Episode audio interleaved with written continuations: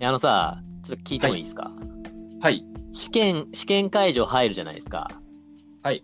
試験会場の過ごし方ってどんな感じで過ごしてましたか過ごし方ぼじゃあ僕先言っていいですかはい。僕はね、試験会場入ったらですね、はい。極力ね、僕会場にいないようにしてました。 ほう。はい。なんかさ、あの、社労士試験でさ、うん。おじさん、おばさん、めっちゃ多くない多いね。なんかさ、もうその時点でさ、なんか、あ、もう、こん当時僕20、え、何歳だ ?26 か。26歳、27歳の自分がさ、はい。なんかあの、周りの50歳、60歳より知識があるのか、みたいな感じで、なんかすごいい威圧されてた感じがすごいあって、はい。僕はあの場にもう極力いないようにしようと思ってて、はいと。りあえずもう試験開始のちょっと5分前か10分前ぐらいかにバッて入って、はい。入ってやって、あとはもうその、確かちょうど2016年の試験の時はなんかね、前まではずっとたく、なんかその、震災の影響で、択一が最初で選択が当たった、後だったんだけど、ああー、あったね。それはい、変はい。わったのちょうど2016年、選択が先で、択一が後みたいな。はい。なんか択一、選択って1時 ,1 時間20分ぐらいで終わるのかな。はい。で、択一式3時間ぐらいかかるじゃないですか。はい。で、最初の午前中のせ選択式で、僕、あのちょっと引っかかってたのが、雇用保険と労働一般常識。はい。ちょっとこれ怪しいなと。はい。思ってて、でも、でもなんかその周りのそのなんか人たちがなんかすごい噂みたいな話してたんで、あれ何番にした何番にしたみたいな。はい。そういうの言ってたから、俺はそう極力その会場からもう離れて、なんか人里離れたなんかね、なんか山の方のなんか公園かどっか行って、 なんか極力あの外部からのあの音音なんかそういうノイズを消してましたね。外出してたの そうそう。なんかね、兵庫県のなんかね、大学、江南大学かどっかでやったんだけど、はい結構山のとこ、山の方の大学で、はい。あのこの会場にいたら飲まれ、飲め、飲まれ、飲め、飲み込まれてしまうと思って、はい。僕はね、山、なんか川とか山の方にちょっと行ってですね、 ちょっとノイズを消してましたね。 マジか。択一式に影響しないメンタルでやろうっていう。あ俺結構センター試験とかでも結構そんな風にやってて、あ。センターの時もなんか、あれじゃんなんか友達とかもさ、周りいたけどさ、うん。うん。もう絶対こいつらと喋らないで自分の世界入ろうみたいな感じでやってたからああ、でも確かにね、田村高校生の時そうだったよね。なんか、あんまり試験とか模試の時喋ってなかった気がするわ、確かそうに。そうそう。もう絶対もうなんかこの人たちにね、こう邪魔されたら嫌だなと思って、うん自分のま世界あね入ろうみたいな。喋る、喋ってもあんま意味ないからね。そうそうそうそうそうそう。そうそうそうそう。だからもうなんか、社労士試験ももうノイズを消そうと思って、あの、 もう人沙汰なったとこで、もう精神統一してましたね。ああ。はい。そんな感じで僕はやってましたね。で、帰りのあの、なんか、校門出て、なんか、予備校かなんかわかんないけど、なんかさ、回答くれるじゃないですか。はい。それももらわず、ああ。もうひたすらもう、とりあえず家帰って、うん。もう家で回答速を出るまで、もう精神統一みたいな 俺は今まで頑張ったと。徳を積んできたと。みたいなう。ん。やることやったあ。的な感じです。出ますね。そうですか。太田さんどまうあでですもか、僕もそ僕もそれは賛成ですね。なんか、はいはいはいあの試験に言う人と喋る意味はないと思いますね。はい。うん、で僕はあのなんだっけなあの、も森永の、はい。えーラムネのお菓子青いやつ、青いなんか瓶みたいなやつ。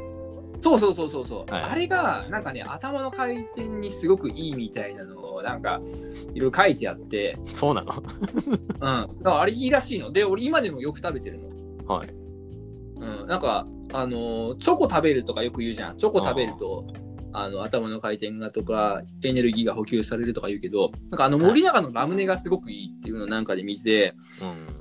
あの、確かにいいなって思って、結構森永のラムネを食べたりとか、おーそうですね。まあ、あとは、やっぱね、疲労回復するためになんか緑を見るといいっていう風になんかはいはいはい。思ってて、あのー僕もなんか大学でなんか受けたんですけど、あのーキャンパス内のなんか緑をなんか眺めて、はいえーえーなんかキャンパス内のなんか緑地で勉強してましたね。はいはいはい。なるほどね。そうだね。うんまああとはね、ああの、田村も言った通り、こう、徳を積む徳の話したいんですけど。 徳ですか、は徳い、光さんの徳ですか徳、徳。はい。あの、結構僕、受験勉強で徳を積むってすごく重要だと思って、特にね、あはの、資料のい。はい。税理士、社労士とか弁護士とかもね、こう、あの、いわゆるなんか割と難しいあの国家試験は、はいあのはい結構徳を積むっていうのが大事だと思ってて、ほあう。のな何かっていうと、うんなんかいいくら対策しても対策のしようがない問題が一部あるじゃないですか、運ゲ出ーますの。ね。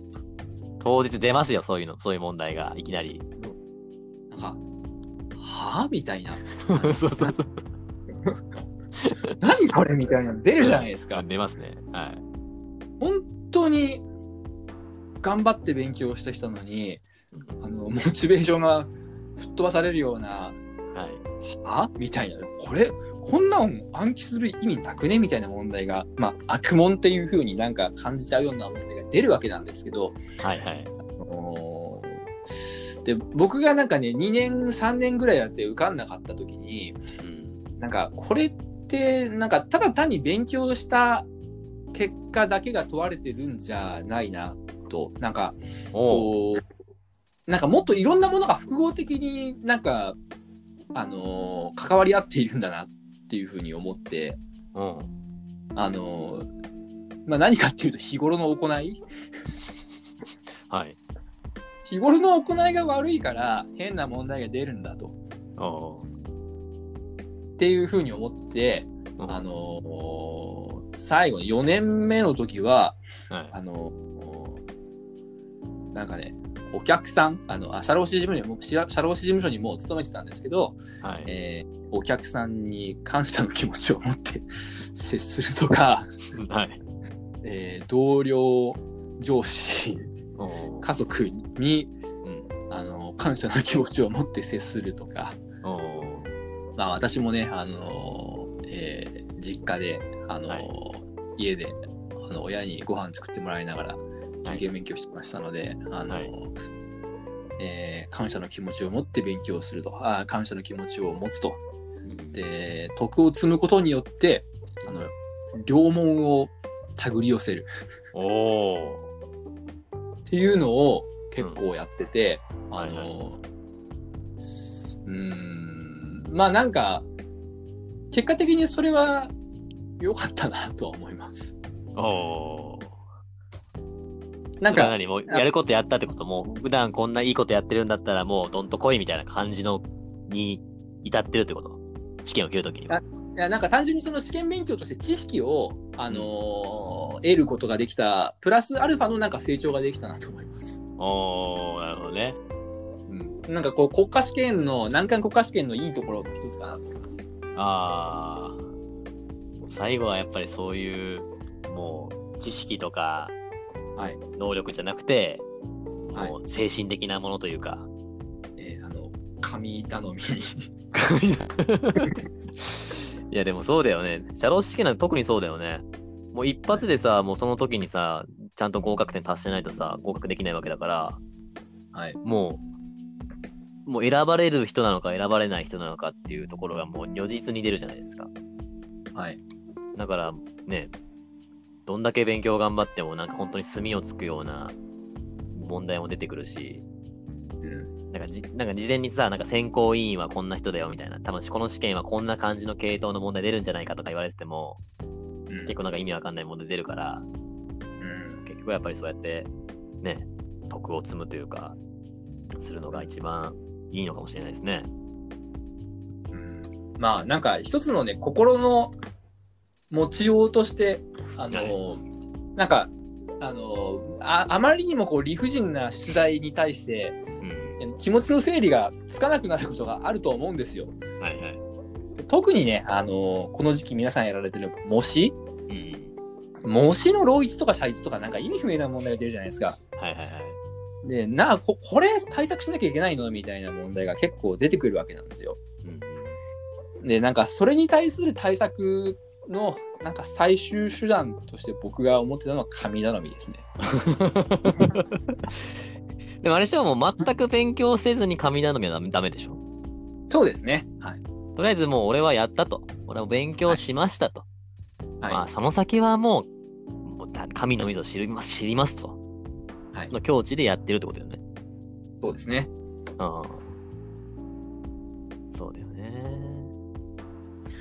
僕があのなんかすごい尊敬してる税理士の先生があの言ってたのはなんかね、はあい。のもし私が税理士試験に受かることによってこの先幸せな人生を送ることができるんだったらあの私を合格させてくだ さいはいはい。で税理士試験受からない方が幸せに過ごせるんだったら私を不合格にしてくださいとおーいうふうに神社でお祈りしたらしいんですよおーそうすれば、あの結果どうなろうとうんあの幸せな人生を送る人はい。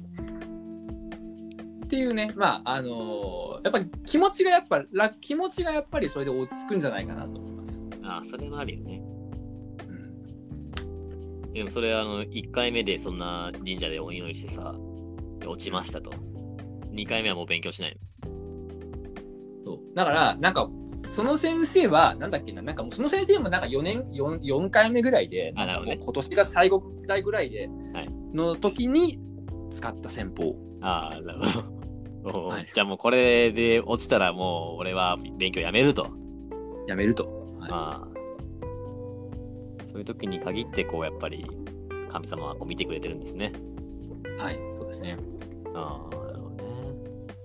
はいはいはい。一つ聞いていいですかはい。あの、社労士事務所で経験積んで勉強してたじゃないですか。はい事務所での経験は試験の勉強に生かされましたかああ、生かされましたね。特に健康保険は生かされましたね。あー健康保険、そうだよね功績あの、算定かな算定とか月遍とかがね、あああ、あのったあった。あの、やんないと分かんなかったね。うん、なんか今もさ、なんか雇用調整助成金に休業手当のさ、一時帰給がどうのこうのみたいなのあんじゃん。なんかああいう系の問題のなんか月遍のやつとかもなんかさ、条文的な感じ出るもんね、なんか試験で。出ますね。うん。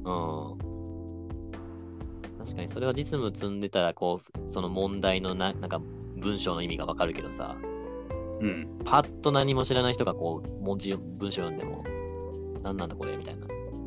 そう、このパターンの時なはんか違うみたいなね。あのそうそう、17日以上がどうたらみたいなルールがあさ、あ。はいはいは、ないはいな。何が10 17って何がみたいな、うん。ありましたけど、あの、実際算定の手続きすると、ああ、こういうことね、というのが分かりましたね。ああ、それはあるよね。はい。はいはいはい。なるなんか徴収法とかさ、その辺とかもなんか、はい。なんていうの、あのー流木の伐採事業みたいな、とか元請けの建設事業みたいな感じのお話とかもなんか、実際手続きやると、ああ、こういうことかみたいな。ありますね。うん。それだけ読ん、なんか文章だけ読んでると全然わかんないけど、なんか実務で、ああ、この、なんかあの、報告書が書いてるときに、ああ、こういう意味なんだっていうのがわかると、スッと入ってくるっていうのもあるかもしれないよね。そういでつすもね。住んでると。はい。はいはいはい。ちょうど私、会社が、ああの事務所が結構建設系のお客さんが多くて、はいはい。あのー二元適用の会社がつまり結構多かったんですよ。はいはい。で、一元適用と二元適用の違いが、なんかまあ実務を通してすごくよく分かったし、はあはあはあのー労務比率をかけるとかね、なんかそういうのもよくやったから、あ。はいああ、こういうことね。うんうん。そうだね。